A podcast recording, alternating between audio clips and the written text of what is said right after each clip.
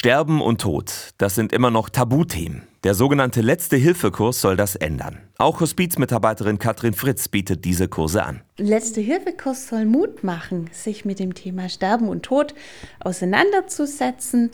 Er soll so kleine Kniffs und Tricks weitergeben, wie man mit Sterbenden gut umgeht und auch für sich selber gut sorgen kann. Und diese Kniffs und Tricks können ganz einfach sein, erklärt Roberta Heinz, die sich als Palliativkrankenschwester gut mit der Begleitung von sterbenden Menschen und dem Thema Schmerzlinderung auskennt. Der Mensch, der sich am Lebensende befindet, der hat kein Hunger und kein Durstgefühl mehr, sondern leidet eher unter Mundtrockenheit.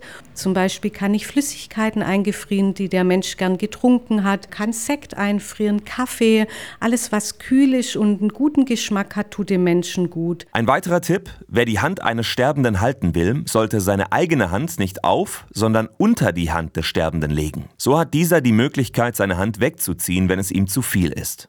Inge Junge ist zum Kurs gekommen, weil ihr Mann Parkinson im Endstadium hat. Dort hat sie zum ersten Mal erfahren, dass auch zu Hause kein Mensch schmerzgeplagt sterben muss. Dass man also wirklich jederzeit die Möglichkeit hat, da sich Hilfe zu holen, wenn er tatsächlich Schmerzen hat. Äh, das ist auch eine Beruhigung. Denn es gibt die ambulante Palliativversorgung, die rund um die Uhr erreichbar ist und auch nach Hause kommt, um Schmerzmittel zu geben, weiß Inge Junge jetzt. Nach etwa drei Stunden, in denen über Sterben, Tod und Trauer gesprochen wurde, ist der Kurs vorbei. Die Teilnehmer bekommen ein Zertifikat. Herzlichen Glückwunsch, Sie sind nun Letzthelfer.